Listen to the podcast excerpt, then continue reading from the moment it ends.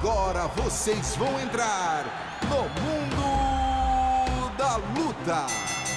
Salve, salve galera! Sejam muito bem-vindos a mais uma edição do podcast Mundo da Luta, podcast especializado em esporte de combate. Eu sou Marcelo Russo, do Combate.com. Essa semana com dois camaradas meus aqui, Carlos Antunes, estreando no nosso podcast. Tudo bom, doutor? Como é que você tá? Fala, Russo, fala, Adriano. Prazer estar aqui com os amigos no podcast Mundo da Luta. Uma honra estar aqui. A gente vai resenhar bastante aqui nessa É isso, prazer nosso. Primeira participação dele aqui de muitas, tenho certeza. E outro, nosso já veterano, nosso reverendo Adriano Albuquerque. Tudo bom, mestre? Tudo bom, estou muito feliz de ter meu parceiro Carlos Antunes aqui com a gente, Carlinhos. Estava há muito tempo que a gente queria ter essa, essa alegria de tê-lo aqui no programa com a gente.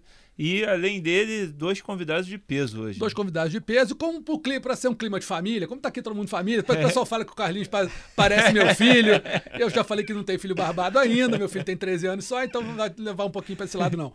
É, no clima de família, vamos conversar com a família Pitbull. E para começar, o nosso camarada Patrick Pitbull. Tudo bom, doutor? Como é que você tá?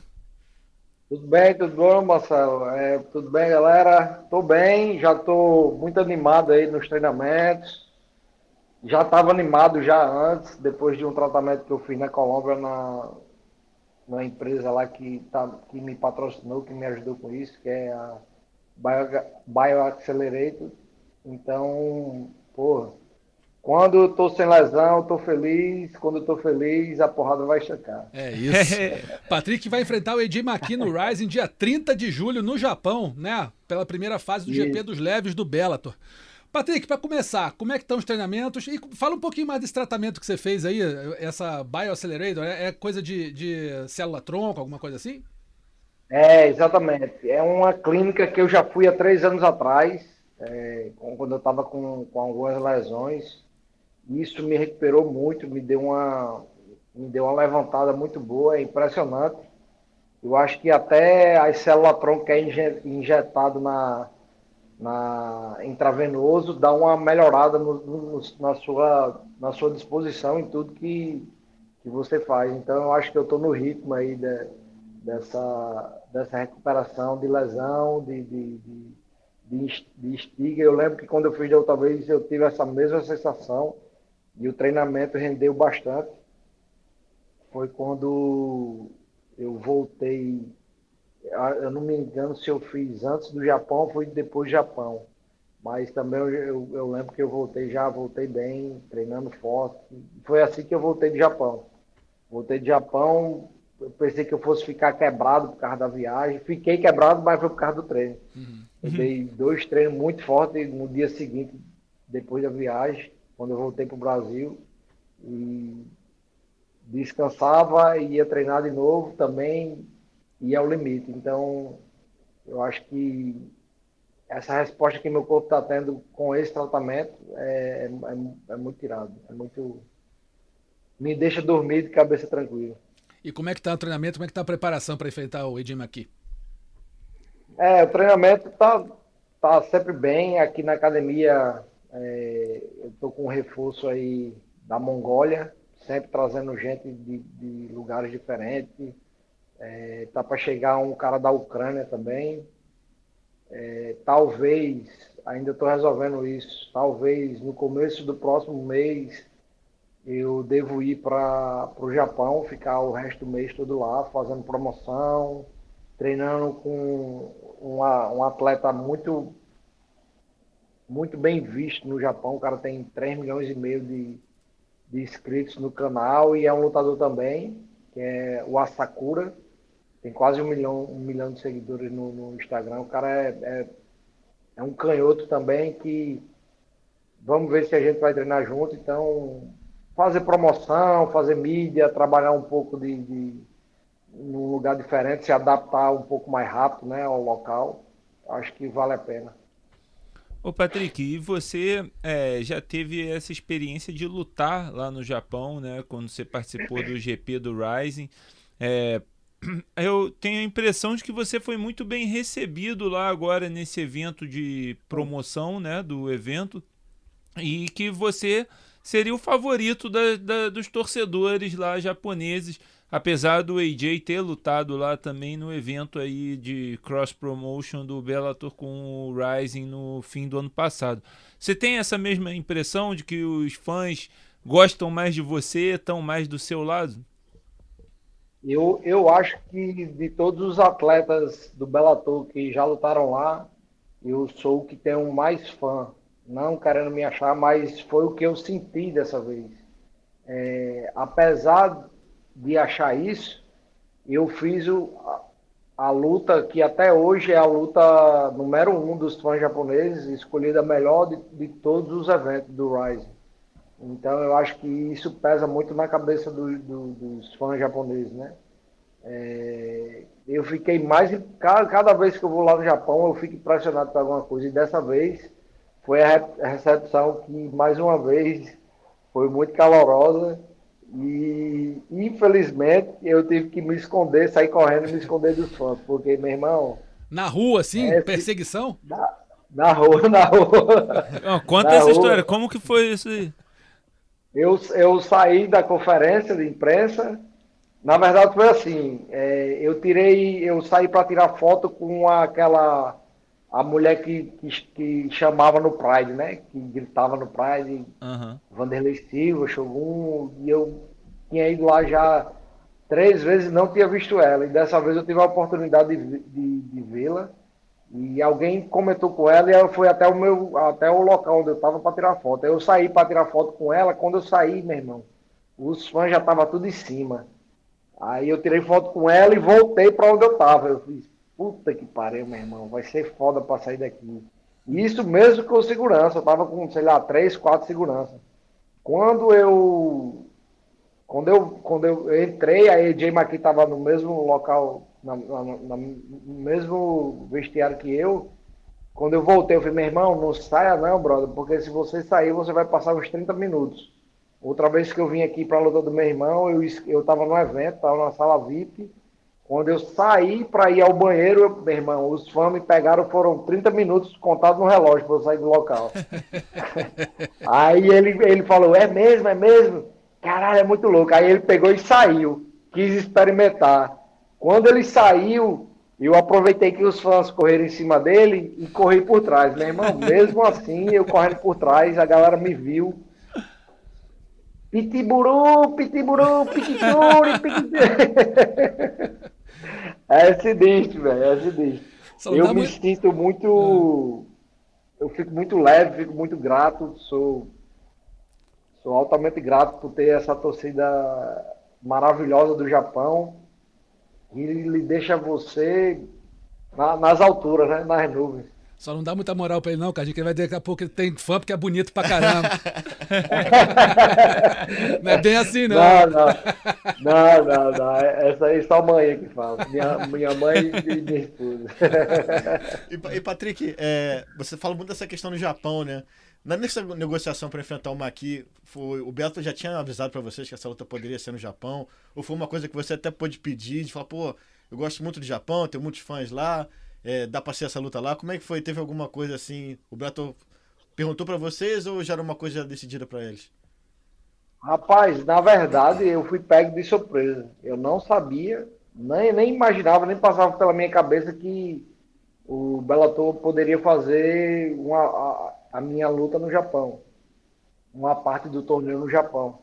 É, foi, foi uma surpresa para mim, mas para mim foi, foi, foi uma motivação, porque eu sei como é o Japão, os fãs japoneses, é, a energia que eu sinto de lutar lá, a vontade de ir para cima e soltar tudo, para mim é, é irado demais. Você já lutou em assim, você já lutou em Saitama, onde vai ser essa luta, e é um lugar meio sagradão para os brasileiros, né? Aquela toda a história do Praz, Vanderlei, Minotauro, todo mundo lutando lá.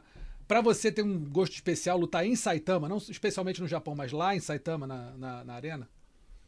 Com certeza, com certeza, porque, pô, eu, eu, eu lembro que eu ficava em casa, eu moleque, eu ficava é, pegando DVD, assistindo várias vezes repetido, tentando gravar DVD para assistir a luta dos caras e ficava vendo aquela, aquelas lutas repetitivamente para aprender um, um jeito que os caras pisavam, uma posição que os caras faziam, uma combinação.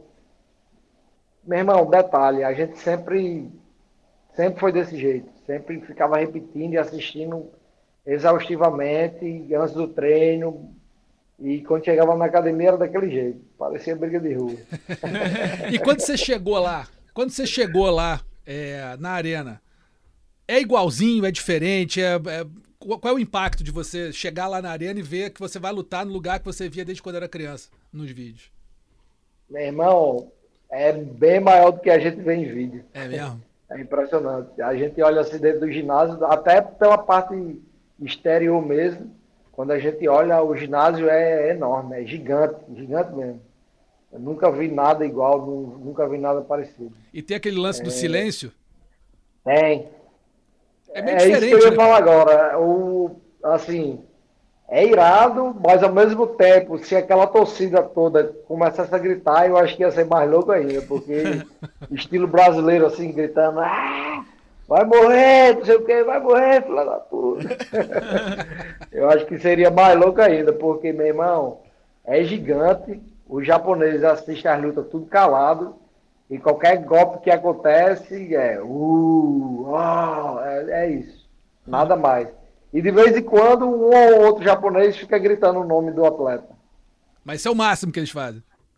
É, é o máximo. O negócio de U vai morrer em japonês não tem menor chance, né? Não, não, é impossível. ô, ô, Patrick, você estava mencionando que é, deve fazer esse treino aí com o Asakura, né? O, o, o Kai Asakura, se não me engano, ele vai até enfrentar um cara nesse card também, o Artuleta, talvez? Não, o, na verdade, são os dois irmãos vão lutar no mesmo card, né? Ah, tá. Mas o que tá, o que eu tô em contato e, e a gente está negociando aí algumas coisas, é o irmão, é o que lutou com o Floyd Mayweather. Ah, tá. Tá bom. É... acho que é Mizuru Asakura. Certo. É o que vai lutar com o cara da, do Azerbaijão. Tá.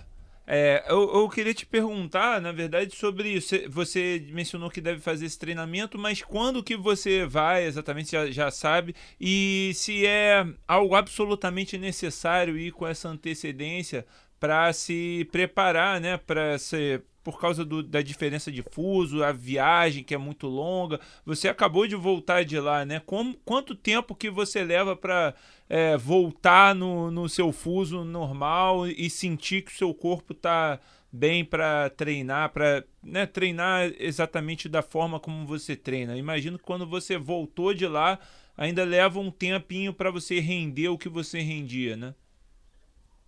Na, na verdade, é, isso o pior é a volta, né? Quando você vem do Japão, do Japão para o Brasil, de volta para casa. Mas eu, eu, como eu já sei como é que é, então eu evito dormir.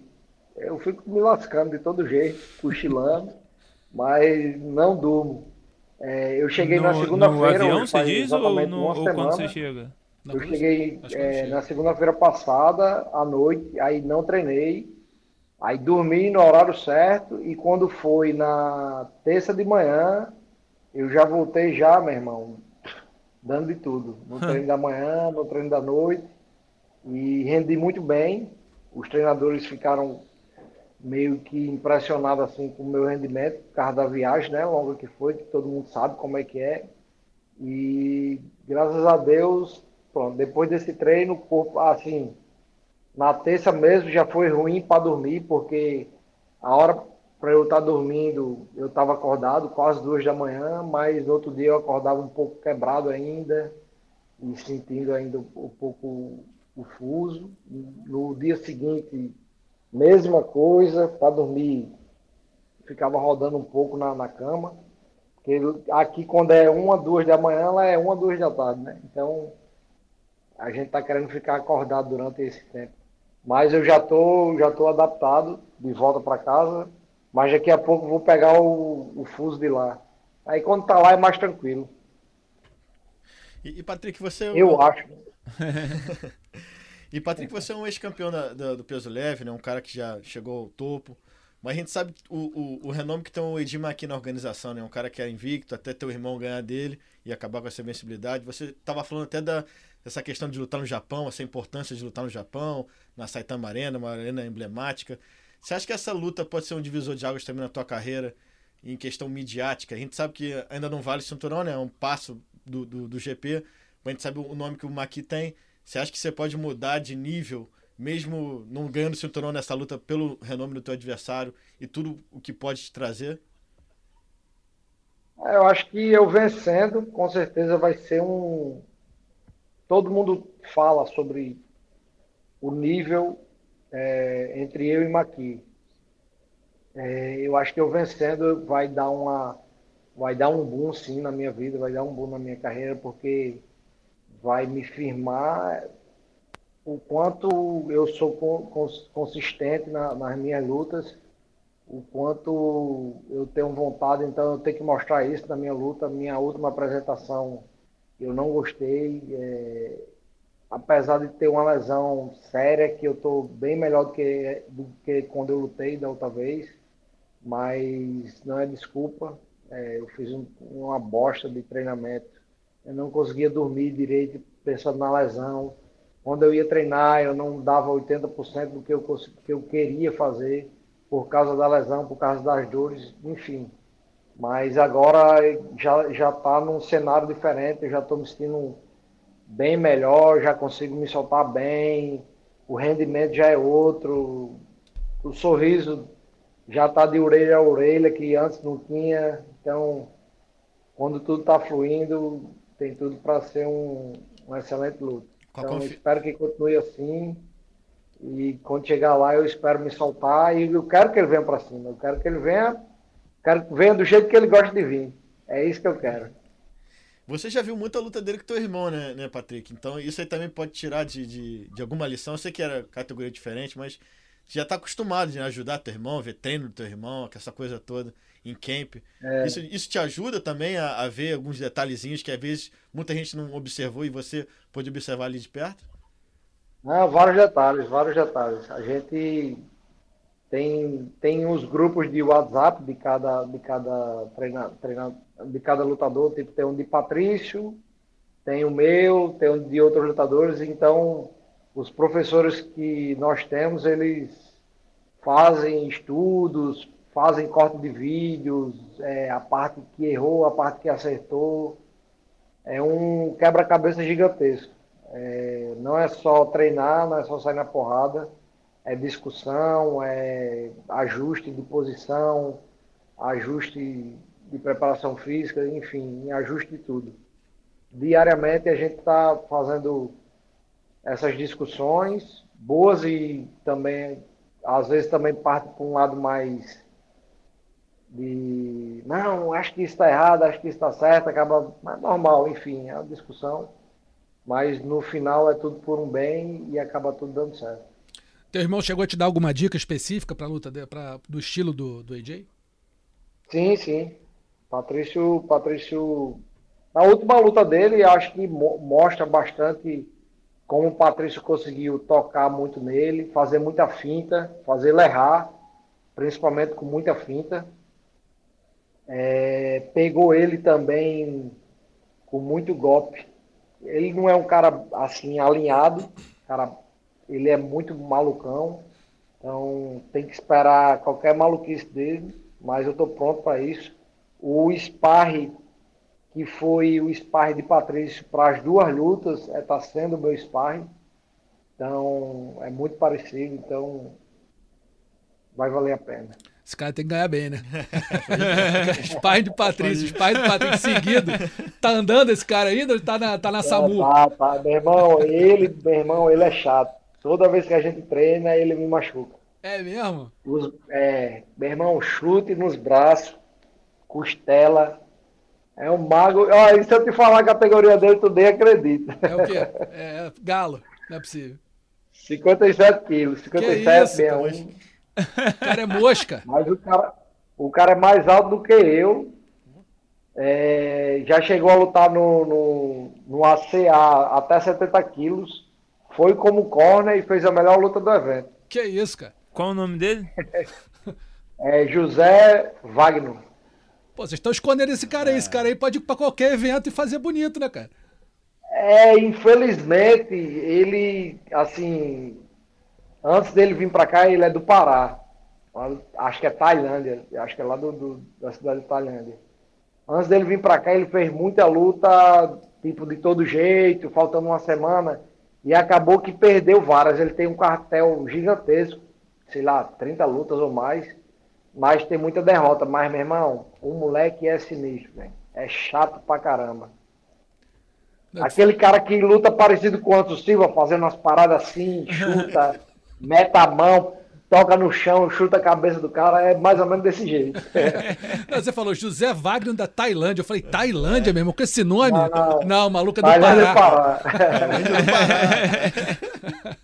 ô, ô, Patrick, e você mencionou, né, é, que lá também no Japão, na coletiva, você, a, a, história, né, de você fugindo dos fãs, que você falou pro AJ, ó, cuidado aí pra sair tem uma cordialidade, tem uma relação de cordialidade com ele também, né? Mas ao mesmo tempo, quando vocês estão na câmera, quando vocês estão na coletiva, é uma rivalidade sim que você sente, que parece que vai pegar para capar qualquer hora, né? Eu lembro da coletiva da Revanche que foi quando, pelo menos para mim, foi quando eu vi a primeira vez vocês trocando farpas assim, alto, em alto e bom tom para todo mundo ouvir. É, então eu queria saber de você quanto que é dessa rivalidade é real e o quanto que é pessoal, que, que, como é que é essa rivalidade entre vocês? Como você descreveria?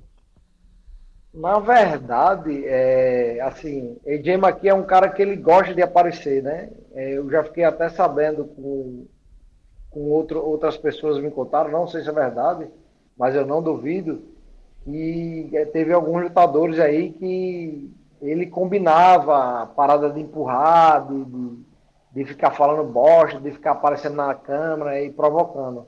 Mas com a gente, comigo e com meu irmão, nunca teve esse negócio de, de combinar, não. É tudo real e assim, eu, eu depois, depois que rolou a revanche, Patrício venceu e a gente se encontrou lá no Japão. É, Patrício pediu desculpa a AJ, AJ pediu desculpa a Patrício, apertaram a mão, assinaram, autografaram uma revista do outro e não teve nada, depois disso não teve nada mais de estresse, de, de, de, falação de, de, besteira.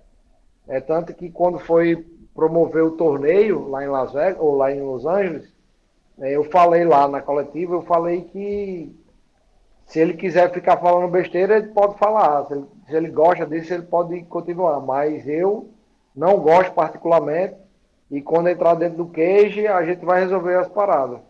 E quando tá fora, meu irmão, eu falo com qualquer um. Se o cara for de boa comigo, aperto mão, troca ideia. Não tem essa não. Eu até dei umas dicas para ele também quando ele foi lutar no Japão sobre é, questão de pisão algum movimento que a gente estava no mesmo vestiário, a galera do Bellator, então essa não, mas quando entra lá dentro é diferente, né? É diferente. Rapaz, Vem... mas você estava dando dica antes de saber que ele ia ser seu adversário, hein? É, mas era com pisão, né? É. Agora sem pisão, mas é, foi uma coisa que eu perguntei também à organização do Bellator, mas eu sabia que, que o, qual era a resposta. Eu só falei, eu, assim que os caras falaram que era no Japão, eu perguntei assim, e aí eu posso chutar a cabeça dele? Aí os caras vão falando, não, não, não, é regra do Bellator. É ah, que pena. Você queria, você queria essa regra de pisão, né? Tiro de meta. É, eu queria a regra de pisão, com certeza. E, e, Patrick, mas você falou que existe um clima de cordialidade agora entre vocês, né? trocar ideia, você deu dica para ele. Mas você acha que ele vai querer usar um, de provocações ali, pesagem, hora da luta, tentar, tentar entrar na tua cabeça como ele tenta entrar em, em tentou entrar na do teu irmão, você acha que ele pode ir por esse caminho ou você acha que ele sabe que contigo tua, tua, tua mente está blindada? Rapaz, se ele quiser, pode, eu até gosto. Eu, meu irmão, o que vier para mim é lucro, velho. O que vier para mim não tem essa não. Se o cara for legal comigo, gente boa, me abraçar, sorrir, apertar minha mão, eu vou, ser, vou fazer a mesma coisa, vai ser recíproco. Vou sorrir, apertar a mão dele, abraçar, mas dentro do queijo a porrada vai comer. Mas se, ele, se ele quiser te provocar na pesagem. Como... Se ele quiser te provocar na pesagem, você vai pra cima dele também? Ah, com certeza, eu vou ficar quieto. Essa não, meu irmão. Se ele me provocar, se ele quiser me empurrar, vai ser do jeito que vim, vai voltar. Se não voltar, dobrado. É eu, eu, lembro que uma vez eu falei com o teu, com teu irmão, Patrick, e ele falou que você era pior do que ele, que o Maqui podia ficar até mais ligado, que você tinha um estilo mais agressivo, era pior dentro do cage. Você acha que o, Maqui vai estar preparado para esse teu estilo aí? Ou ele tá, ele tá te subestimando? Bicho, isso para mim às vezes é até um problema, sabia? Porque eu não consigo me controlar. É, eu sou um cara muito calmo fora do, do, do, do ringue, mas eu me seguro bastante para não me para não explodir, porque eu não consigo me controlar quando eu fico nervoso. Às vezes eu tenho medo até de fazer uma besteira, às vezes eu sou um pouco extremo demais com algumas coisas que me tiram do sério. São poucas vezes, mas é, acontece, né? Meu pai é muito parecido comigo. Ele também fala que é desse jeito e às vezes me assusta o jeito que eu sou agressivo quando eu perco o controle. Uhum. Então eu prefiro perder o controle dentro do queijo do que, do que fora do queijo. Não, e tá sendo pago para isso também, é. né? Vai perder, que, perder controle fora de bobeira. Uma vez o, o é. Patrício falou pra gente, não sei se foi o Patrício, foi você, mas foi teu irmão, que falou que o brabo mesmo, brabo mesmo, é tua mãe. Minha mãe. falou que teu pai, teu pai quebra o pau, assim, você falou, teu pai, pô, fica nervoso e explode, mas falou que a braba da família é tua mãe, que ninguém segura não, ela. Minha mãe, meu irmão, se você é, é daquelas pessoas que engole corda. Se você começar. Ela, meu irmão, é, é igual criança. Se você ficar. Pilhando. Ah, não acreditando, dando pilha, dando pilha. Ela é o quê? É o quê? É, é rápido, é rápido, é instantâneo. Ele contou uma história é, que a tua mãe. Ele viu, ele viu que a tua mãe era braba de verdade a primeira vez.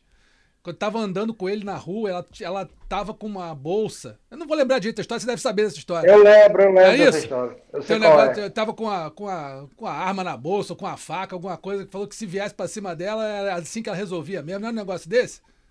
É, na verdade foi assim, a gente era bem pequeno, nem lembro qual era a nossa idade, mas a gente era, sei lá, sete anos, seis anos. Meu irmão, mas isso ficou marcado na nossa memória porque a gente, eu lembro que a gente estava com a nossa mãe, minha mãe estava com uma, uma, bolsa lateral assim, com a bolsa aberta e com a mão dentro da bolsa. E eu só lembro, assim, na minha memória, eu só lembro que a gente parou num ponto de ônibus. Minha mãe, eu não lembro se ela chegou a puxar a arma, ela estava com um revólver dentro do, do, dentro da bolsa. Ela não lembro se ela chegou a puxar a arma e colocou assim para fora ou se ela ficou só gritando com o cara, mas o, ela falou que tinha um cara perseguindo ela e achava que era um estupador. E ela falou assim: venha pra cá, venha pra cá, comigo é desse jeito. Meteu a mão na, na bolsa ou puxou, não lembro, mas. Marcou. Existiu isso. É, marcou. Eu, parece assim até um filme que passa na minha cabeça. Mas tem muita coisa. Tem, tem, um, tem um que ela, ela conta também quando era criança, que ela que ela cortou o cabelo, ela tem o cabelo cacheado, ela cortou o cabelo curto, e o cabelo cacheado, quando corta curto, ele fica volumoso, né? É. Aí, quando ela voltava para casa, tinha uma menina que ficava na rua esperando ela e colocou um apelido nela. Toda vez que ela passava, essa menina falava o apelido. Toda vez que ela passava, essa menina falava o apelido. Ela falou, ah, se ela tiver hoje lá, ela vai ver quem é quem. É quem. Aí disse que nesse dia aí, quando a menina falou, ela pegou pelos cabelos. Chute, mão, Tá joelho, no DNA, tudo. meu irmão. É. Pegou dela, tá no dela. DNA. Disse que saiu, saiu arrastando assim, igual o pitbull, era mão, chute e joelho. É isso. Meu irmão, o irado é quando eu, eu falo assim, eu, a gente, eu e meu irmão, a gente tem um jeito de falar pai e mãe, né? Uhum. E nem todo mundo nordestino fala isso. A, a maioria das pessoas acha que é, que é pai e mãe, mas eu e meu irmão é assim. E eu falo assim, mãe, me diga aí, como é que a senhora ia fazer se o estuprador chegasse perto da senhora para querer fazer alguma coisa? Aí ela, meu amigo, ela vira um siri na lata, né? ela, começa, ela começa a se Alongar, gesticular, tá ela alongando. Ela faz. Eu vou até fazer aqui. Ela diz que quem faz só assim, ó. No saco e na cabeça.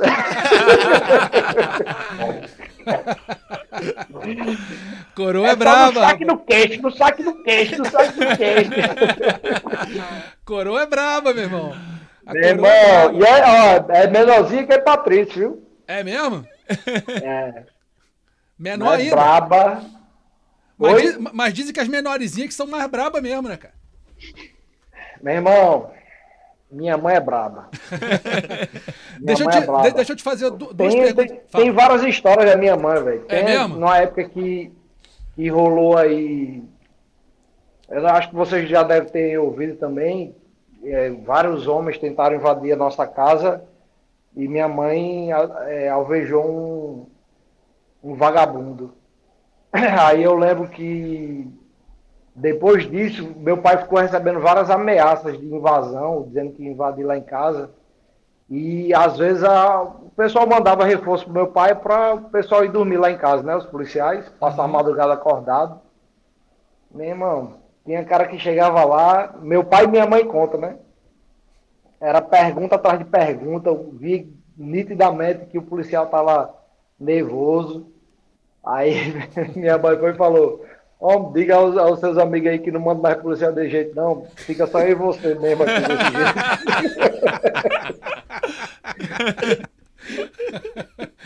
Ela deve ser muito boa. Ah, um dia vamos entrevistar ela, cara. Um dia vamos entrevistar É, ela. que eu quero saber de história de vocês aí, ela contando. É, ela, ela, ela gosta, ela gosta dessas histórias. Qual é, é o nome dela? Marluz. Dona Marlúcia. Um dia vamos, vamos chamar a Com Dona Marlúcia aqui. Ô, Patrick, só pra Ela, finalizar. ela falou que se ela, for- se ela fosse nova, ela ia ser lutadora do MMA. Eu né? não tenho a menor dúvida. É, Não tenho a menor com dúvida. Se eu, se eu fosse nova, eu ia sair na porrada também. Aquele peso átomo brabo, né? É, estilo a chinesinha lá, É, japonesinha. lá. Japonesinha na baixinha que pau quebra. Ela, ela dá bronca em, vo- em vocês, Patrick, e no teu irmão, de se perde luta. Pô, tinha que ter feito isso, tinha que ter feito aquilo. Não, não. De luta ela não, ela não se intromete muito, não, mas a gente ainda leva a bronca dela assim, direto. Normal. E aí, e aí de quem responder, né? É mãe. É, a gente responde, é mal criado.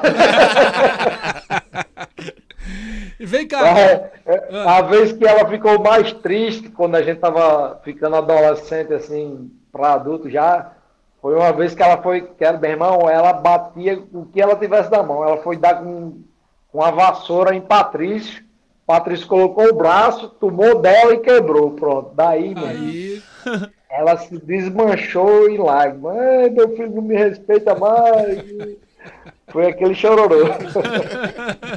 Cara, vou fazer uma última pergunta pra você aqui, pra não tomar mais teu tempo. A gente também tá com o, o- o tempo aqui do podcast. É o seguinte: você achou que a luta com o Maqui foi a melhor que você podia pegar nesse início de GP? É um adversário ideal pra esse início de GP? Ou você acha que podia ser um outro e de repente segurar esse aí de repente pra uma semifinal, pra uma final? Não, eu acho que para mim foi, foi uma luta ideal. Eu acho que a próxima vai ser mais difícil que a primeira. E, e- Ah, essa, essa primeira aí, para mim, era uma luta que eu acho que valeria a pena o Bellator, se não não tivesse colocado no GP, e fazer uma luta casada em outro momento. Entendi. A próxima é a potencial revanche com o Norma Não, a próxima é contra Alex Chabley, Ah, outro sim. russo. Pô. E, Patrick, nesse sábado, né, na outra semana, né, na verdade, vai ter teu irmão, né, lutando pelo cinturão da categoria peso galo. Como é que você tá vendo teu irmão? Você acha que ele consegue fazer esse feito inédito de ser campeão de três divisões diferentes do Bellator? Como é que você analisa essa reta final de campo do teu irmão? E como é tá que você vê a? Não. Se vocês assistissem, tivessem o poder ou pudessem ver um treino de Patrício, como é que ele tá, tá bonito de assistir, tá bonito de ver. Porque ele tá seco, ele já tá com meia-meia, ele tá rápido, ele tá forte, tá aquele jeito dele, tranquilo, friozão, mas, meu irmão, dominando todos os rounds com dois, três sparring diferentes um atrás do outro, entrando e ele vai quebrando todo mundo. Você acha que ele, eh, de repente, mesmo que tardiamente, ele chegou na, ca- achou a categoria ideal dele? Porque o Patrício é baixinho, né? É um pouco mais baixo que a média do pessoal. Então, de repente, nesse peso galo, você pode. Acho que de repente é a categoria ideal para ele? Meu irmão, não sei, velho. Não sei porque. Porque ele tá forte assim, pra caramba. Eu vi tre... foto, ele tá muito forte. Tá forte, tá forte, tá treinando bem, mas é, os, últimos, os últimos quilos é muito sofrido, né? É. Eu não sei também, não tô trocando muita ideia com ele. Assim, aparentemente ele parece estar de boa, parece estar normal, não parece estar chato. Mas se eu não me engano, eu acho que ele está de dieta desde dezembro, desde o carnaval, alguma coisa assim. Ele está de dieta faz um bom tempo. É... Uma das últimas vezes que eu também vi o prato de comida dele, eu fiquei triste, porque era 100, era 100 gramas de proteína, 100 gramas de, de carboidrato. Isso, olha. Isso, é, isso já, já fazia, isso porque ele estava com 70 e poucos quilos. É, tem que mudar o corpo, na verdade, né, cara? Mesmo sendo é. então, a altura mais, a última menor, vez, assim. É, a última vez que eu vi Patrício com esse corpo aí foi quando ele tinha 17 anos. 18 anos é isso. Cara, quero te agradecer muito a presença aqui, te desejar ótimo, uma, uma excelente sorte com o AJ Maki, dia 30 de julho no Japão, é, o GP dos Leves do Bellator. Torcendo por você aqui, agradecendo demais a tua presença. E, cara, porta está sempre aberta aqui, tapete vermelho estendido. Quando quiser, é só chegar, trocar uma ideia. Show muito obrigado mesmo. É, só lembrando aí, é, é dia 30 no Japão, mas aqui é dia 29. Ah, sim. Pra galera não se confundir. Não, beleza. Eu tô 29 pro Brasil, dia 30 lá. Luta com o Edima aqui, abertura do GP dos leves do Bellator. É isso? Abertura é a última, a última luta do, do GP. Isso. Da primeira fase, né? Isso, isso. A, a abertura para você, mas beleza, mas é, é isso. É, é. É isso aí. E é a luta principal do luta evento. Luta principal do evento. É, exatamente. A luta, eu vou levar um chá de cadeira lá, mas é isso mesmo.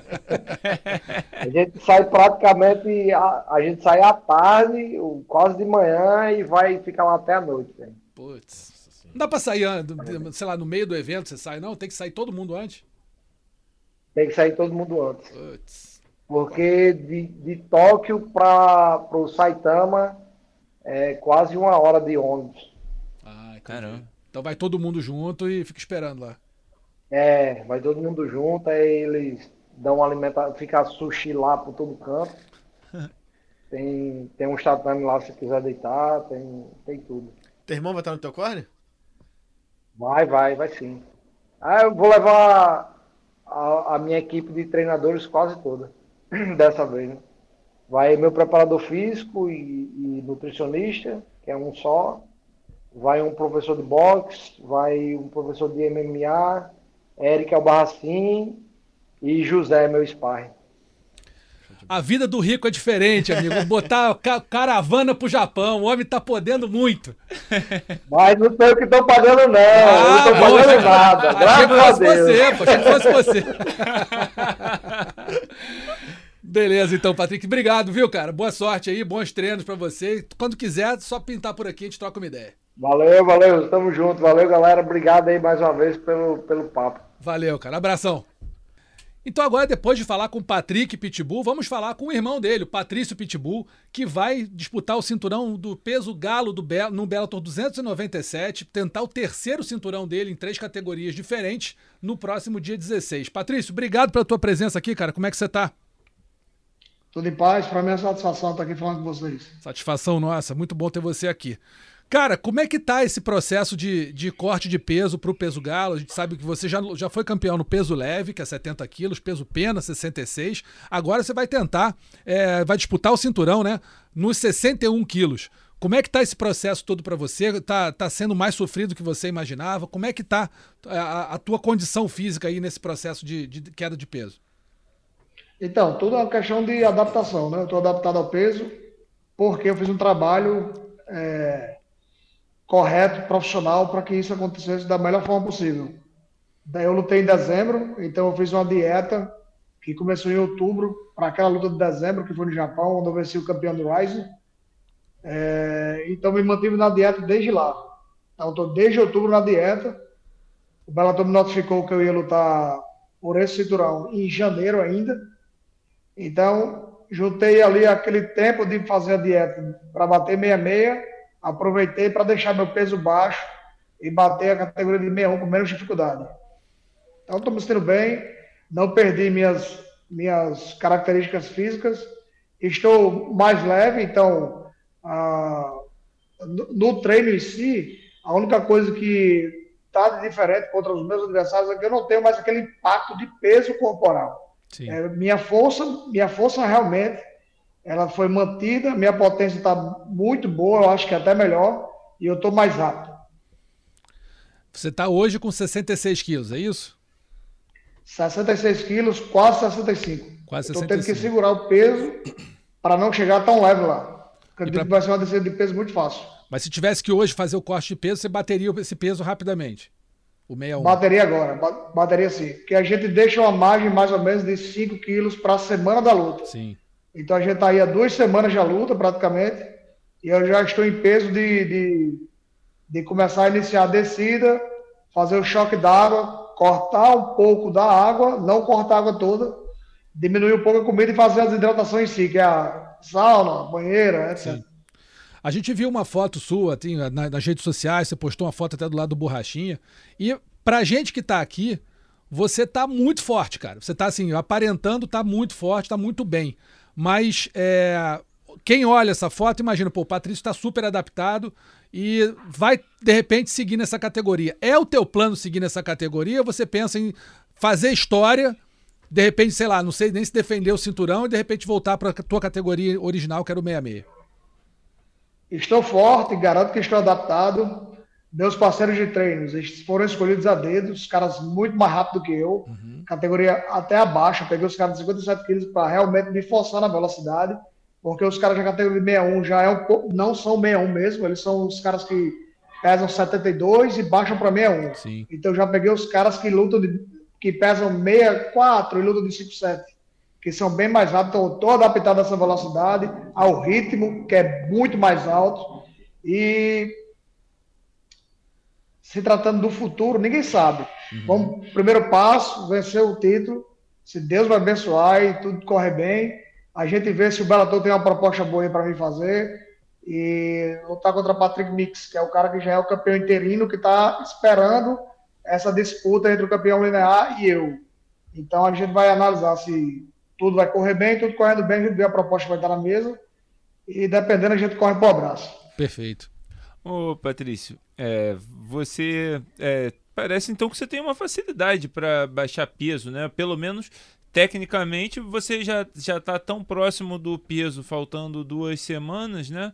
É, é, e, e, parece que você tem facilidade, mas pelo visto não foi, não está sendo fácil para você, né? É, me, me diz se você tem facilidade mesmo de perder o peso ou se está sendo muito difícil é, esse período de privação. Cara, qual é a, o principal ponto a ser levado em consideração? É o profissionalismo. Uhum. Né? a dieta dolorida a ser seguida porque ela, ela limita o que você quer comer com o que você precisa comer. Então, me alimento do que eu preciso me alimentar é, é basicamente o meu combustível. O meu, o meu nutricionista, que também é meu preparador físico, ele me oferta alimentação conforme o gasto energético que eu vou ter naquele dia. Então, se eu não vou fazer um treino forte, eu como menos do que é necessário para gastar energia. Vou gastar menos energia, mais energia, ele me oferta mais. Então, esse equilíbrio, às vezes, nos priva de comer um, um, um doce, tomar um refrigerante. Então, essa é mais mental do que realmente fraqueza em si, física. Você não, não é que, ah, eu não consigo bater. Os caras não conseguem bater porque não tem a cabeça forte. É diferente. Quando você está focado, quando você tem objetivo, você consegue fazer. Quiçá 57 quilos, viu? Não ah. descarto mais essa possibilidade. Rapaz, o homem tá. O homem tá forte. Vai lá, Carlinhos. E, e Patrícia, você é um cara que é campeão do peso pena, já foi campeão do peso leve. É, você é um cara que é, pode ser que é o maior nome da história do Bellator. E você está passando por uma privação, como você falou, desde outubro, né?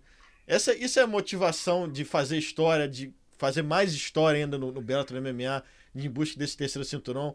Porque você pode servir de exemplo para muita gente, né, Patrícia? Que você, você é um cara já consolidado, né? não precisava se esforçar tanto para descer de peso, bater um outro, outro peso, fazer essa dieta toda restrita.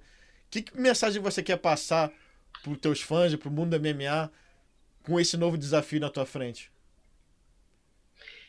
eu tenho uma, uma, uma confusão de, de, de, sentimentos nesse momento, porque eu sei que, por mais que eu faça algo neto, vai ter sempre aquele lado que não vai querer reconhecer e vai tentar diminuir. Mas o, a, a grande questão é o que eu acho que vai, e tenho certeza que vai, se eu conseguir vencer essa luta, é, vai ser um fato que, é, que vai ser irrefutável, que, são a, que é a marca. O cara que venceu três títulos em divisões diferentes, numa organização de grande prestígio, numa plataforma grande. Então, é, todo mundo fala o que quer, todo mundo tem vários golds, a gente vê aí, todo mundo é o melhor de todos os tempos. É. Lógico que não é todo mundo, é uma pequena parcela, mas tem muitos. Sim. Se você for ver aí, tem pelo menos 30 nomes. Eu estou jogando por baixo. Então, dentro dos 30, qual o cara que pegou. Recebi o Pix aqui. Apareceu, fez o aí, né? Então, qual, qual, dentro dos Golds, qual dos caras ganhou três títulos em divisões diferentes?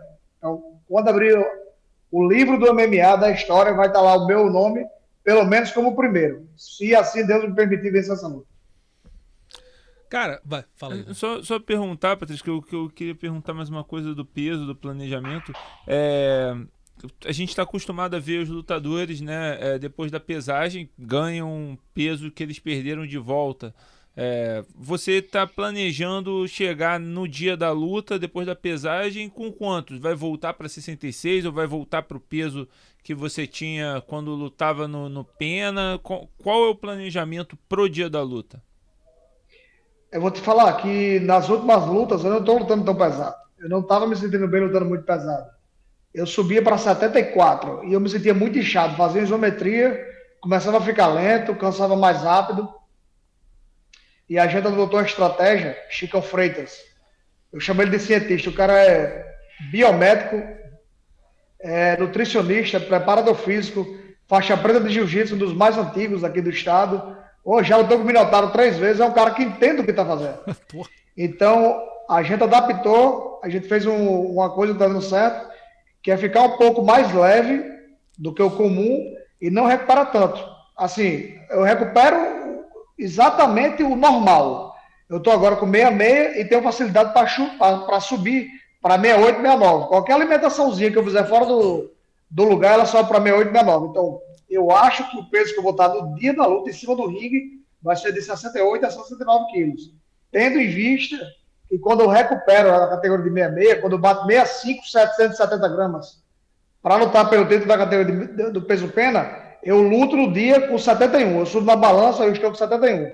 Lógico, na hora da comida, na hora que está recuperando, você bate 74,5, 75. Mas durante o dia, à noite ali, você acorda, dá aquela mijada, aquela defecada. e aí, quando eu subo na balança, antes de subir no ringue, tá 71 quilos. Então, eu não estou falando peso fictício, meu peso real, na hora de subir no ringue, vai dar, vai estar tá variando ali entre 68 e 69. Com certeza. Cara, eu tava dando uma olhada aqui, fazendo uma pesquisa, é, nos esportes de combate, tirando é, o boxe, né, que as categorias de peso são muito mais próximas, o peso é muito mais próximo, eu não, não achei, ou pelo menos não me lembrei, de ninguém que tenha conquistado cinturão ou medalha de ouro, sei lá, em três categorias diferentes. Acho que nem no judô, não me lembro disso. Conquistando esse cinturão, é, você dá a sua carreira como completa ou você tem mais algum objetivo na tua vida, sei lá, defender o cinturão no Brasil, que é um negócio que vocês ainda não fizeram, um Bellator no Brasil, o que que, o, qual seria o próximo passo? Não, não, não imaginando que você está olhando adiante do Pérez, né? Tá, você tem um adversário duro pela frente, o campeão linear, mas é, conquistando esse objetivo, qual, teu próximo, qual seria teu próximo passo? O próximo passo que te desse motivação para continuar efetivamente? Bom, agora surgiu mais um, né? Eu acho que Estou novo ainda, tem campeões aí de outras organizações mais velhos que eu. Ah, eu acho que dá para fazer mais algumas coisas. Para que parar agora? Eu gosto de fazer o que eu faço. Quando eu vou para academia, eu fico com um sentimento de culpa, fico com vontade de treinar. Eu tenho, vou, tenho gana de treinar, tenho isso ainda. Então isso conta muito. Quando você não tem mais vontade de ir para academia e fazer o que você deve fazer, porque eu, essa vida é muito sacrificante. É disciplina, você tem que dizer não a muitas coisas na sua vida. Então, a partir do momento que você vê isso como uma obrigação, fica chato, você não consegue trabalhar. Eu, eu não trabalho, eu amo o que eu faço, então eu estou me divertindo. Então, até enquanto eu estiver me divertindo, eu vou lá tentando dar os passos de lenda, né? Eu acho que o próximo passo agora é tentar essa vitória sobre Pets. Uma coisa que eu bati muito na tecla foi a luta entre, entre organizações. Graças a Deus, alguém do outro lado do mundo me ouviu e eu lutei contra a Kleber Koik pelo, pelo melhor entre as duas organizações, não valia título, mas enfim, eu venci a luta. É, parece que o PFL se animou aí para querer desenhar uma luta entre campeões. De repente a gente faz essa luta também. Então, já aberto a qualquer outro desafio. Desafio Ivan que ele respondeu, aceitou o desafio. Isso faz um tempo já, acho que tem mais de um ano. É, então é isso, é só dar o um passo à frente que a gente sai na porrada. Dá para você se aventurar também no, no boxe, Patrícia? A gente sabe que muita gente ganha muito dinheiro. O pessoal que está saindo da MMA vai fazer luta de boxe. Não sei como é que é teu contrato com o Bellator, se dá essa liberdade para você também buscar lutas fora do MMA. Mas se pintasse algum desafio no boxe, seria alguma coisa interessante para você também? O, o Bellator pertence à Paramount, né? A Viacom. Eles, eles detêm também a Showtime, que, que é a grande promotora de boxe nos Estados Unidos. Então nada impede. Acho que os caras já. Até Espinosa chegou a, a comandar um certo período ali o Bellator, junto com o Scott Cooker. Então não é impossível, mas o meu foco está no meu esporte, que hoje eu estou no meu auge, né? Então o MMA aí é meu carro-chefe, é, mas não descarto. Quem sabe um dia a gente tem aí a possibilidade de estar lutando contra outras rendas. E, é, Patrício, a, a, luta, a sua luta com o Sérgio Pérez, é uma luta monumental que, que pode resultar no, na sua conquista de terceiro cinturão, uma marca que ninguém tem é, como o Rússio colocou, em nenhum esporte de combate. É, e você é recordista de lutas no Bellator, de vitórias no Bellator, de defesa de cinturão, de conquistas de cinturão, você é praticamente recordista de tudo no Bellator. Ainda assim, a luta, sua luta contra o Sérgio Pérez é o co-evento principal do evento. Eles colocaram a luta do Nenkov como a principal. É, você, o que, que você achou disso, cara? Você é, acha, leva na, na esportiva? Você acha que foi injusto contigo, que você merecia ser o evento principal? Como é que isso caiu para você?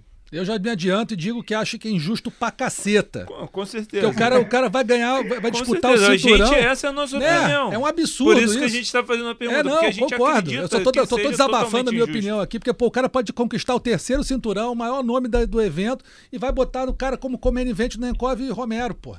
Isso é uma loucura, mas pois é. desculpa aí, Patrícia. Eu, eu compartilho o sentimento de vocês, pô, eu não vejo sentido nenhum.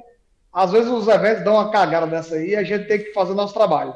Então, é, muita coisa aconteceu na carreira e às vezes as coisas não vão como a gente quer dentro da organização, as negociações são um pouco diferentes do que a gente imaginava, do que a gente projetava, mas o meu foco é no que está na minha frente, o que eu consigo alcançar é treinar duro, é manter focado, ter uma boa estratégia e o principal, bater no meu adversário. Então é isso que eu estou focado, trazer esse para o Brasil, fazer essa marca e deixar um legado aí inquestionável. Tem diferença de tem diferença financeira do main event para o co-main event, Patrício? Tem não, o contrato do lutador já é algo fixo. Entendi. É, e, e, Patrício, eu vi também, você teve em, em outros podcasts né, nos últimos meses, e eu vi uma declaração sua falando que você se sente é, desrespeitado pela mídia, não, não vê é, a mídia te valorizando pelo, pelos seus feitos, que é, pelo que eu li, que eu lembro de, de a, a, a aspa, né, era que é, você nunca está na lista dos melhores do ano, melhor do ano, melhor lutador do mundo, melhores é, do, do peso. Enfim, eu queria entender se isso é uma percepção sua da mídia internacional, da mídia como um todo, ou, uma crítica é, direta para a mídia brasileira, que é, a gente até pode fazer uma meia-culpa de, que a gente, de que aqui no Brasil, e, e é, diria até aqui no combate, a gente deu muita atenção para o UFC por muito tempo, né? Era o, o evento da casa, mas a gente sempre te tratou como um dos melhores e sempre te deu, ofereceu espaço, sempre te chamou também para para falar e sempre levantou sua bola, sempre colocamos você como o melhor peso-pena do mundo. É, e eu queria saber é, de vocês isso, se era uma visão da mídia gringa, uma visão da mídia brasileira, e pode, pode bater na gente que a gente leva no queixo também. É, é, eu queria realmente escutar a sua perspectiva sobre isso. Não, eu peço até desculpa se a interpretação foi um pouco para esse lado, mas longe da mídia brasileira, pelo contrário, eu acho que a mídia brasileira, vocês, né, que estão sentados nessa mesa agora fazendo essas perguntas para mim, realmente me divulga bastante levanta é, bastante o meu nome, é, falam toda hora realmente que eu sou o melhor peso-pena, mas eu digo mais da mídia mundial. A mídia mundial, a gente tem algumas premiações onde elegem aí a melhor finalização, o melhor nocaute, atleta do ano, reviravolta do ano, enfim, essas baboseiras que eu parei de prestar atenção e foquei no que eu podia é, adicionar de positivo na minha carreira dentro das minhas possibilidades. Então, foquei em vencer. É, então, venci muitos títulos, defendi muitos títulos, adquiri muitos nocautes, muitas finalizações. E sei que, independente do resultado dessa minha próxima luta, papo de frouxo não, eu vou para cima para ganhar. Mas, independente do resultado da minha próxima luta, a gente já sabe que o meu feito vai ser bem difícil de ser batido. E, e não é nada de ego, não, é porque eu sou um cara que me programo para dar o meu melhor sempre. Eu sei o quão dedicado eu sou, é, das coisas que eu tenho que dizer não para estar ali todos os dias treinando, das lesões que eu tenho que tratar e suportar a dor para treinar todos os dias, de não me divertir às vezes com minha família, dar atenção ao meu filho que ele merece, aos meus filhos. E é isso. Então, ninguém pode chegar para mim e determinar que eu não sou aquele cara que é o melhor do que faz. Eu sou o melhor do que eu faço. Eu sei disso. Mas eu não dou a mínima mais para o que a mídia está falando. Eu digo a mídia, a mídia mundial, não vocês. Vocês estão no meu coração. É, não, tamo junto. Patrícia, eu queria até pegar de gancho essa, essa pergunta do Adriano, porque vai ser a primeira vez que, no, que o canal Combate vai passar a tua disputa de cinturão, né? A gente sabe que aqui por muito tempo a casa acompanhou mais o UFC, aquela coisa toda. E aí a, a grande parte da torcida, dos torcedores ficou mais ligada ao, ao UFC. E agora vai ter essa chance de te ver em ação ali no cinturão, disputando o cinturão do Beto.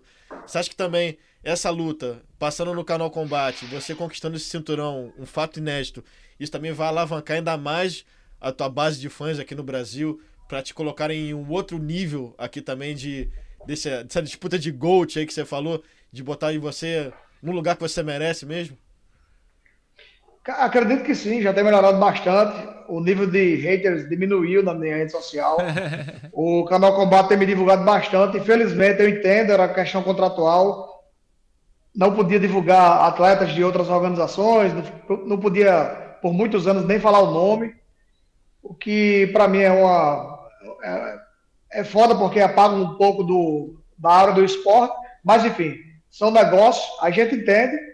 Eu figurei nos Estados Unidos também, que aparecia para a televisão, então eu fiquei famoso em outros países e no Brasil odiado, porque a galera é bairrista, assistia muito o UFC, então estava ali uma, voltado mais para a galera que estava passando no Brasil e uma grande parte aí da galera que acompanha MMA me tinha como alguém é, malquisto, mal visto, não sei. Eu acho que motivos inexplicáveis, mas enfim, acho que as pessoas têm a dificuldade de reconhecer aquele cara que é confiante, aquele cara que vai lá, trabalha para ser o melhor, é o melhor e disse. E, e pra, eu estou falando na humildade, não estou falando com arrogância. Uhum. Cara, se, o que eu faço na minha vida é para ser melhor. Tudo que eu entro para fazer, qualquer coisa que for, eu quero perfeito. Então, não, não quero ser mais um. Então, quando bato no peito e digo isso, é, tem gente que não acha bom, mas, cara, você que está me ouvindo aí, tudo que você faz na sua vida, meu irmão, vai lá para fazer o teu melhor, bicho. Não depende de ninguém, não, faz o teu. Você acha, você acha que te viam como um, uma espécie de, entre aspas, rival do José Aldo, porque o José Aldo era o campeão do peso pena do UFC e você era o campeão do peso pena do Bela. Você acha que tinha uma coisa disso, desse, desse sentido?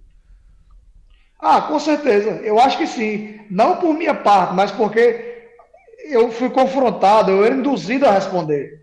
Eu, eu não, não fui João Pergunta. O que, é que você acha que é o melhor? O que, que você acha que eu vou responder?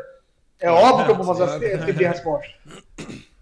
Claro. Então a galera que, que, é, que ama o cara, que o, o ídolo do momento do Brasil, que passa em todas as televisões, está em todos os canais, está na. Entendeu? Então a galera vai dizer, porra, quem é esse filho da puta que, que tá dizendo que é melhor do que o cara, não sei o que lá.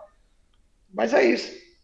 Não, é, e, e é, é ruim, né, cara? Porque, por exemplo, o Brasil, durante anos, teve os dois melhores pesos penas do mundo. Então, em vez da galera se, se orgulhar dos dois, independente, independente, da a sua opinião que você é melhor, provavelmente o Aldo vai dizer que ele é melhor. Isso pro Brasil é do cacete, isso. pro Brasil isso é muito bom. É Não teve ninguém que batesse vocês dois durante muito tempo.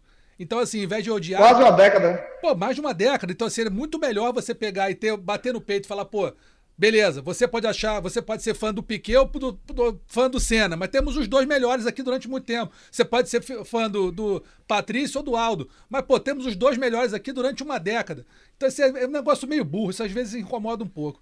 Mas assim, voltando... Eu gostei da comparação. Piquet, é, mas, é, mas é isso, cara. Na verdade é essa. Na ver, a verdade é essa. A verdade é essa. É, é meio cultura de futebol, né, Rússia? Isso também, pois né? é. Ah, você, tem que, você tem que ser torcedor de um e tem que odiar o outro. Se a gente, for, outro, se a gente for entrar nessa discussão, eu vou dizer que uma coisa que eu acho muito interessante, do que não acho que é só do Brasil, inclusive, é que existe o fã da organização, fã de evento. Isso, é que, que fica. É, só, só presta o que tá no UFC, não presta o que tá no. O resto, resto. é tipo segunda divisão. É, tá é e, disso, e né, fica num, numa marcação, o cara tá lá lutando e, e, se dando bem no Bellator. Fica, não, mas ele não presta porque tá no Bellator. Gente, é um, é.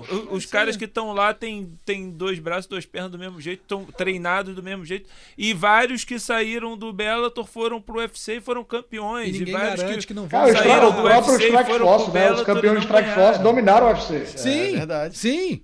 Campeão do Strike Force foi lá e fez bonito Campeões pra caramba. do Pride, do Strike Force, ah. todo, tem gente boa em, no mundo inteiro. E, e o Sim. que me incomoda e sempre me incomodou é. é essa necessidade de colocar o pessoal que tá fora do UFC como menos, como é. pior porque tá, porque tá fora. E, gente, todos eles têm potencial para vencer um ao outro. E, e tá tudo Exatamente. bem. Né? E quando o UFC essa, apareceu. Essa... Quando o UFC apareceu, tinha o Pride também, que era o maior, aí o UFC era o renegado, vamos dizer assim, né? E depois passou, essas coisas acontecem, é cíclico, né? Exatamente. É, assim, pela visão do povão, da galera, dos fãs, a gente ia entender. Que é mais tradicional, tá mais tempo aparecendo na televisão, a quantidade de ídolos que é adorado pela galera é, é maior. Mas, pô, a mídia especializada, os caras que sabem, pô, que esse não é o critério de ser um bom lutador ou pior lutador. Galera, aí não, aí a gente tem que dizer, porra, tu é um vagabundo, meu, tu não tá fazendo teu trabalho direito. É, você tem que, é tem que analisar direito, assim, critério técnico. Não adianta. Você pode ir no. O, eu acho que o fã vai na paixão. Beleza, o fã. É, não vou nem falar igual torcedor de futebol, não, mas o, o, o fã, ele, pô, ele tem o ídolo dele. O ídolo dele, para ele, é o melhor. Né? Os teus fãs te acham Exato. melhor, o fã do outro acha o outro melhor, beleza, isso tudo entende. Agora, na mídia especializada, eu vejo muito isso também, ô, ô Patrício, não sei se você concorda, na mídia, na mídia gringa, é, isso de quem não é americano, ou quem não é, quem não fala inglês, ou quem não, não é, né, tem um biotipo muito parecido com deles lá, eles acabam dando uma escondida. Eu não sei se isso acontece com você, mas eu vi acontecer com muita gente. É, a gente nem Jesus Cristo agradou todo mundo, né? É, tem que tem virar, isso. jogar nas 11 ali para poder mostrar o seu trabalho. Mas enfim, tudo só acontece se tu ganhar a luta. Então foi quem ganha a luta. É isso que dá o meu alcance. É isso aí. faz o que pode. E falando na luta, como é que você, como é que você analisa o Sérgio Pérez? Como é que você analisa o, o estilo de luta dele? O que que você está focando na tua preparação para encará-lo? Bom, eu é acho que é o cara mais imprevisível que eu já peguei. Uhum. Ele é Jim aqui. Você vê que você dá um chute dele, ele vai cair, dá uma estrelinha, joga um chute rodado. Tava perdendo para o Horiguchi agora, deu, deu um chute do taekwondo chamado anti que é um chute que passa assim e depois rodou com a mão. É muito técnico, acho que talvez o mais técnico que eu já tenho enfrentado na minha carreira. É um cara que lutou na categoria dos 57 quilos, não rendeu muito, mas subiu de categoria e se encontrou. Ah, então é isso. A gente vai ter uma dureza pela frente aí. Um cara que está adaptado mais do que eu na categoria de 61. Eu vou bater o peso de 61 pela primeira vez. Né? Então a gente vai passar para um estágio onde eu também não conheço. Apesar de eu estar fazendo tudo certo, a gente vai ter a real sentido do, da coisa quando eu bater 61 e lutar, subir em cima do ringue, fazer, trocar força e brigar. Então a gente vai entrar no, na nova zona desconhecida. Estou fazendo tudo dentro do profissionalismo possível, mas a gente tem que esperar para ver o dia da prova, né? Não adianta ficar ensaiando, tem que ir lá e provar. Vamos lá, acho que o estudo está bem feito, estou confiante, a estratégia está bem montada, a descida de peso está boa, as lesões estão controladas e tem tudo para a gente trazer esse trono para cá. Um tremendo elogio que você fez pro, pro Sérgio, Sérgio Pérez. Pérez. dizer que é o cara mais técnico eu não que imaginava. você enfrentou, nem eu. Eu não, não, não tinha Você vai ver o currículo que o Patrício pois é. enfrentou é. e, e é, dizer que o Sérgio Pérez é o mais técnico é um, é um grande elogio. É, quem você está usando para se preparar para ele, Patrício? Quem que está fazendo sparring contigo? Bom, tem alguns galos aqui, né? De galo não, na verdade são moscas. Eles são é, Ivan o Terrível. Esse cara tem uma luta no profissional, mas é uma vasta carreira do boxe amador aqui na região do Nordeste. Tem 21 anos, moleque muito bom. Pode guardar esse nome aí, ele vai chegar lá.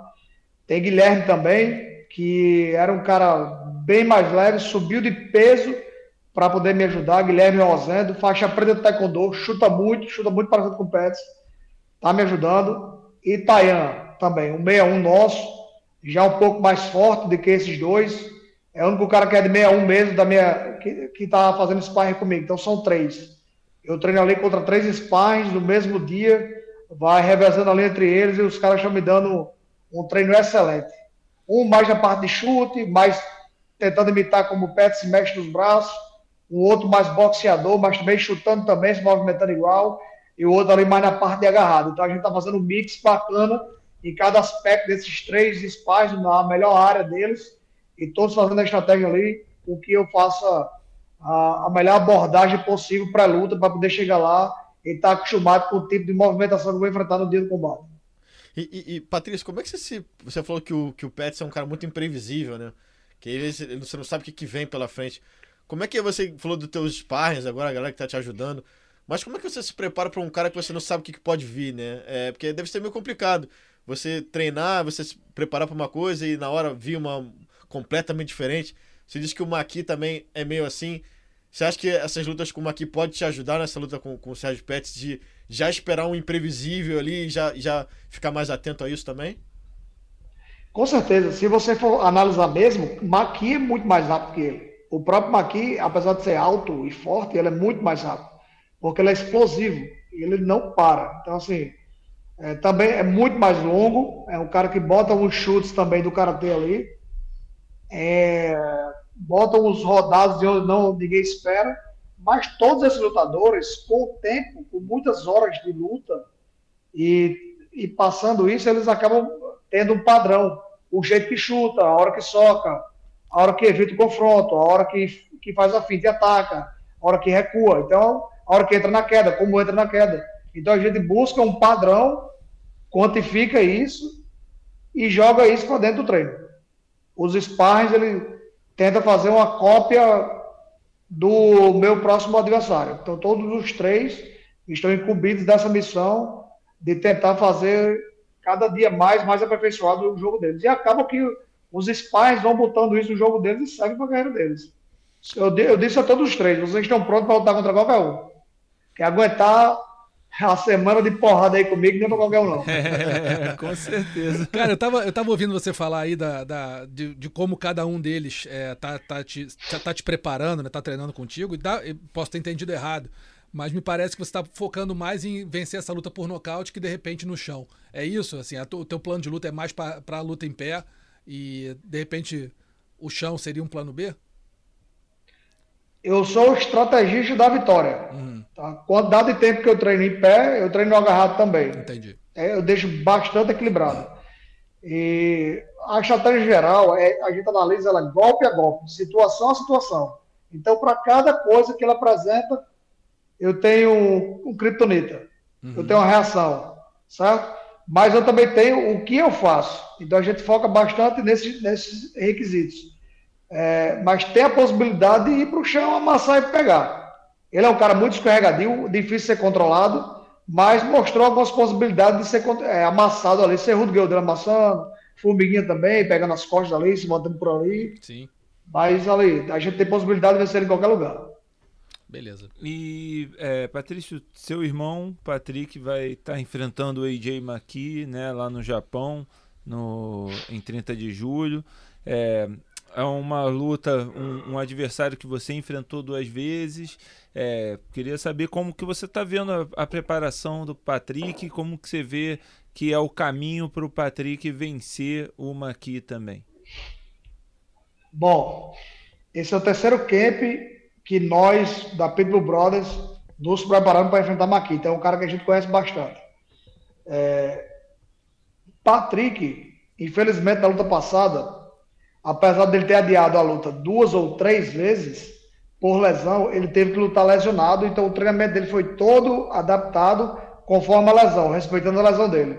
É, chegou a hora que ficou impossível dizer não para a luta, trocou o adversário, ele teve que enfrentar o Usman, ele foi lá, ele treinou dentro da possibilidade, mas não era Patrick que a gente sabe que é. Patrick teve um período aí de pelo menos quatro anos sem perder, até chegar no Japão e perder na final do Grand Prix do, do Rising, para Tofik Musaev. Perdeu para o Potts, onde fez a luta é, declarada a melhor luta de todos os tempos do Rising. Mas enfim, voltando para a pergunta, o Patrick tem tudo que Maqui não gosta. Patrick não é baixo, tem uma envergadura boa e aceita aquela trocação é, de briga mesmo ali no meio. Maqui, ele gosta muito de espetar de longe, o que não vai ser uma dificuldade muito grande para Patrick, como foi para mim. Pelo tamanho da envergadura que o Patrick tem, pelo domínio de distância que também ele pode ter na luta, e usar isso ao seu favor. Maqui conseguiu chegar em mim muito mais fácil e não vai chegar tão fácil em Patrick. Pode chegar, mas vai ser um fator onde Patrick não vai precisar, exigir tanto da sua movimentação para poder encarar Marquinhos em pé. Então é isso.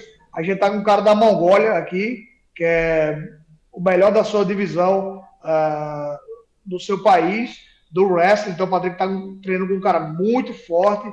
E o sparring que eu selecionei pessoalmente para o meu irmão foi o mesmo sparring que foi para mim nas últimas duas lutas contra Maqui. O nome do cara é José, extremamente habilidoso se não, se não o mais habilidoso da academia, um dos mais habilidosos da academia, um cara que é canhoto, alto, longo, muito técnico e, e me toma aqui mais de um ano. Então o cara tem todas as todos os caguetes ali, vai deixar Patrick pronto para essa luta com certeza. Patrick sem lesão, vai estar renovado, aí eu aposto no nocaute. É, a gente falou com o Patrick antes, ele falou que não, a gente tá treinando com um cara que, pô, vocês não vão acreditar no peso dele, é, é categoria 5-7, mas, pô, todo treino que ele faz comigo, ele me machuca. E é o José da Tailândia. Eu falei, pô, peraí, José da Tailândia não dá. Falei, não, Tailândia do Pará. Eu falei, ah, bom, agora, agora eu me liguei. E falou que o cara, pô, tá, o cara é bom pra burro, né? O cara tá, tá treinando bem, o cara tá é, super habilidoso, faz meio com um esquema meio Anderson Silva de tentar é, te, te, sei lá, dar uma enganada para te pegar de algum jeito. Falou que o cara, assim, fez umas lutas aí que acabou perdendo, fez lutas de qualquer jeito, mas o cara tem, tem, tem, teria um futuro aí se quisesse seguir a carreira bem, né? Ele é aquele cara que no começo da carreira botaram ele para pegar um monte de pedra, uhum. infelizmente ele perdeu, eu acho que o cartão dele deve ter pelo menos umas 10 ou 11 derrotas. Uhum. Mas aí com o tempo ele foi crescendo e o cartão dele agora tá. Eu não, eu não sei exatamente como tá, mas tá equilibrado entre vitória e derrota. Mas é aquele cara que vai pro treino e te dá calor na habilidade. É um Neymar, cara. Um cara muito habilidoso.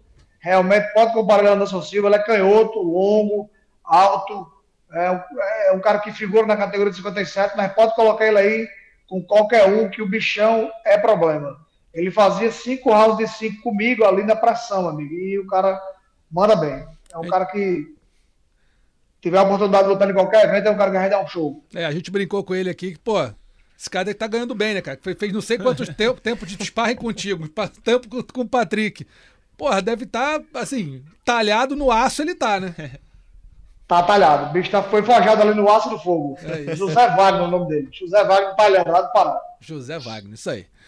Patrício, muito obrigado pela tua presença aqui, cara. Valeu mesmo pela tua, pela tua participação. Sucesso na tua, na, tua, na tua empreitada aí, no teu objetivo. Tenho certeza que você vai sair campeão disso aí, vai fazer história pro Brasil, vai levar teu terceiro cinturão e vai mostrar para todo mundo que Peso, peso bom é o peso do, do Brasil. Valeu? Se Deus quiser. Muito obrigado pelas palavras. Um grande abraço a todos vocês. Valeu, obrigado você, cara. Valeu, Tchau, tchau. Valeu, Patrícia. Abraço. Valeu, tchau. Obrigado. Valeu. Tá então, um papo com a gente com o Patrício Pitbull. Vai fazer aí a disputa de cinturão no dia 16 no Bellator contra o Sérgio Pérez. E você assiste aqui no combate, esse combate histórico lá direto dos Estados Unidos. Estados Unidos, né? Isso. Isso, Estados Unidos. É Chicago, né? É Chicago? Chicago. É. Então é Chicago. E a gente vai rapidinho aqui para eleger o nocaute finalização e falar da vergonha da semana. Lembrando sempre que todos os candidatos a nocaute finalização estão lá na nota do podcast no combate. Você pode entrar, ver todos os vídeos e ver se discorda ou concorda com a nossa análise aqui.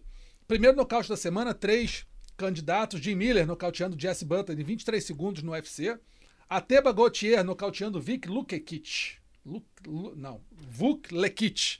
Vuk Lekic, com chute na cabeça do Titan, número 82. E Krzysztof Glovak nocauteando Patrick Tokachevski, um, estando por baixo na montada no KSW 83. Vou começar com o nosso estreante aqui, Carlinhos. Vai lá, o que, que você bota? Eu fiquei, eu tava, tava até na dúvida, Russo, aqui, porque pelo, pelo nome, pela história do Jim Miller, né? UFC, né? O cara que tem mais luta. Mas esse cara que deu uma nocauteada na guarda foi muito, muito difícil ver, né? Eu lembro que teve o Kevin Holland com o Jacaré, que teve um, foi mais ou menos parecido. E eu vou nesse aí do, do KSW. Do KSW, o nosso Krzysztof Glovak.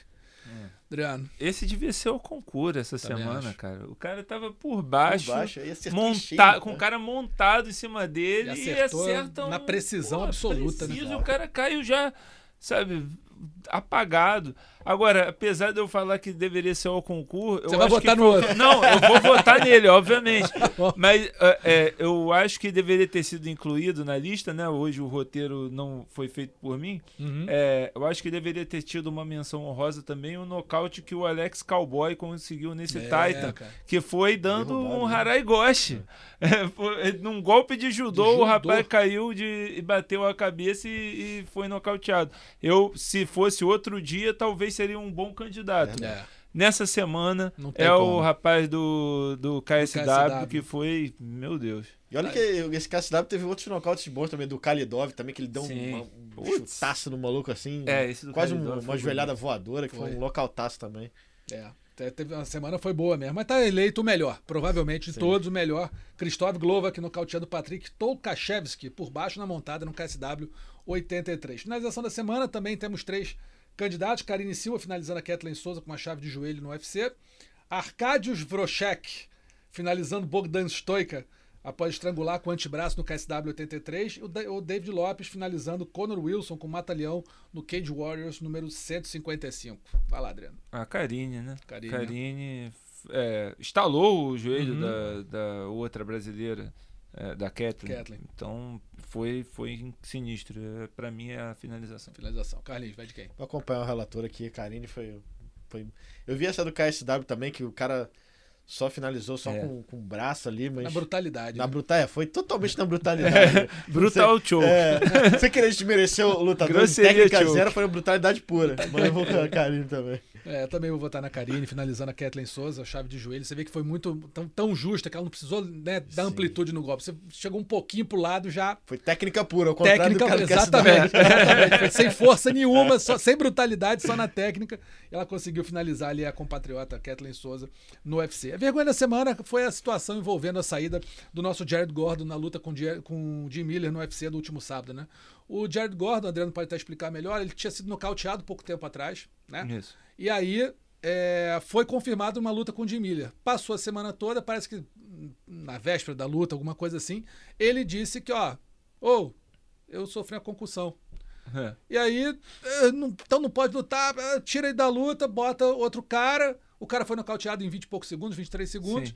E aí o Dana White, na coletiva, largou o aço em cima do Jared Gordon, que deveria ter avisado, que não sei o quê, mas pomba, pera aí, pera aí. Você pode até falar, pô, você podia ter avisado. Ok, até aí a gente vai. Claro. Podia ter avisado. Agora, você não culpar a a- a- a- os médicos, você não, não largar o aço em cima da comissão atlética, você não largar o aço em cima dos matchmakers, aí vira bagunça, né? Aí Cai na vergonha. Acho que é, é muito simples. O lutador, e a gente já viu inúmeros casos disso, vai topar qualquer uma. É. ele tá, tá precisando Precisa. do pagamento, ele quer aparecer, quer é, ganhar mais dinheiro, quer ganhar mais exposição, ele vai topar mesmo.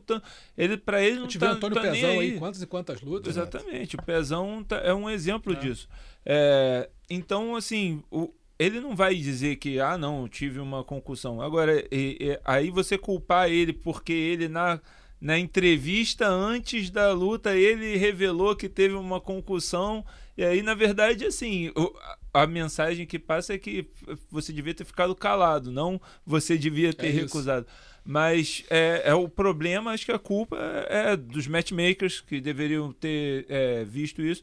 A, a luta foi no UFC. Exato. Ele foi nocauteado no UFC. Um choque de cabeça com Bob Green, depois ainda tomou um monte de pancada. Se o Tá cara bom. tivesse numa outra organização, poderia até. É, você mas- não É, não viu tive, não tive informação, sei lá. Pô, não vi o nocaute direito ali, só fiquei sabendo. E, e é capaz dele pagar até o pato, né, né Adriano Russo?